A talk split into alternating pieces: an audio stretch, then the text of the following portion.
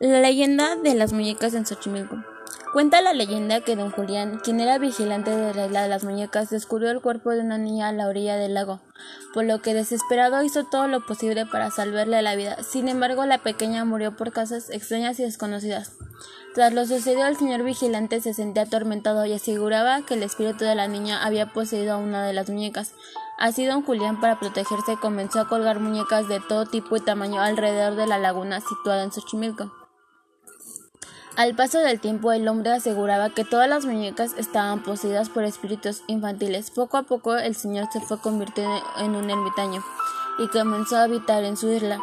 Solo decenas de muñecas rotas y antiguas que recolectaba de la basura.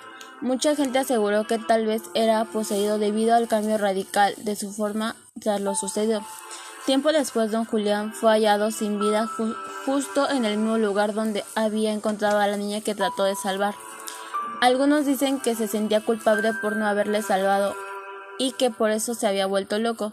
Después de la muerte de don Julián, la isla se convirtió en uno de los atractivos principales de Xochimilco.